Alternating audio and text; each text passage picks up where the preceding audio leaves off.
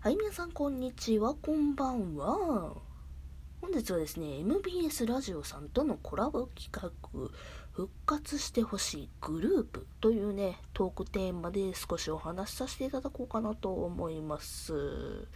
もうね、このね、お題を見た瞬間に私はね、もうこの一組だけめちゃめちゃ、ほんまに復活してほしいんですよ。もうこのユニットさんたちだけはマジで、マジで、マジかに復活してほしいって思うユニットさんたちがいらっしゃるんですね。なんとかしてね、MBS ラジオさんの力でね、復活できひんかななんて思ってるんですけど、人任せかよって感じなんですけどね。まあそんなわけでですね、私がマジで、マジで間近に復活してほしいユニットさんたちは、謎の新ユニット、スターメンというユニットさんたちでございます。もう一度言うよ。謎の新ユニット、スターメン。これ知らん人から聞いたらなんじゃそのユニット名と思うんですけどちょっと簡単にねご紹介させていただきますとこの謎の新ユニットスター名、えー、男性声優7名さんで7名で、えー、組まれている自主制作エンターテインメントユニットさんたちです。ちょっとウィキペディアもじってしまったけど、まあまあ自主制作エンターテインメントではね、あの、自分たちのポケットマネーで、自分たちが企画して、で、自分たちが、まあ主体となって、えー例えばそうやね舞台だとかなんか DVD 企画だったりだとかねそういったことをねいろいろとされておりました。でこの方たち2002年にで活動を開始してっていうかユニットを組まれてで2013年に、えー、無期限の活動休止を発表されてそれから1回もねとりあえずは活動はされておりません。もうねこれねすごいユニットさんたちだったんですよ、まあ、メンバーがまずとりあえずすごいんですよ。男性声優7名もう今じゃ聞かない声はないっていうぐらいに有名な人たちばっかりなんですよ。まあ、一人一人ご紹介させていただきますと、まずリーダーの諏訪部純一さん。もうね、もうテニスの王子様の跡部圭吾さんですね。もういろんな、他にもね、いろんなね、役とかされております。例えばもうフェイトのアーチャーだったりだとかね、歌プリのレンダとか、まあいろいろされております。あともう方、えー、方々ですね、えー、高橋宏樹さん。うん。ひろきさんもよく聞くよね。もう、テニスの王子様やと菊丸英二やったりだとか、あとは遊戯王の城之内の声だとかね、もうその他いっぱいいろんなね、訳されておりますよね。抱かれた男1位のはね、で2位脅されてます。フルネーム言うのあれやったけど、あの、高市でね、西条とかやってましたよね。あとは、鳥海さん、鳥海さんもね、メンバーの方です。鳥海康介さん、テニスの王子様と戦国清澄、また手にプリ。